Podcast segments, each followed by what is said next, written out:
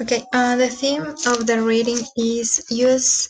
Congress pays spending bill includes coronavirus aid measure. well, um, the USA Congress, sorry, uh, passed a massive year-end bill Monday night. They include a night 900 bill 900 dollars billion coronavirus a relief plan both the House and the Senate passed of the measure with a large majority thought lawmakers had only a few hours to examine the um, five uh, comma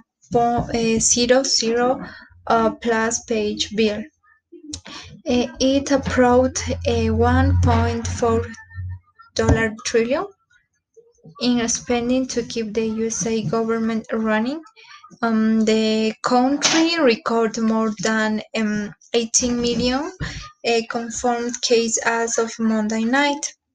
One of the major parts of the new bill provides direct payments of $600 to most individuals.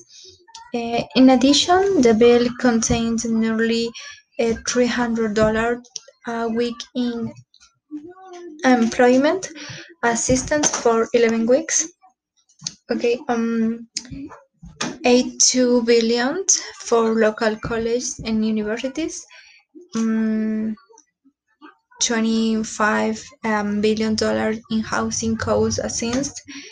Um, 15 um, 15 dollar for first and 10 billion dollar for child care the 1.4 trillion dollar total spending in uh, of uh, package will keep the government operational uh, through next September.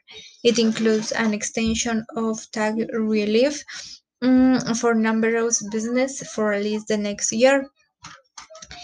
Okay, uh, $45 billion for transportation, needing $30 billion for a major expansion of food aid.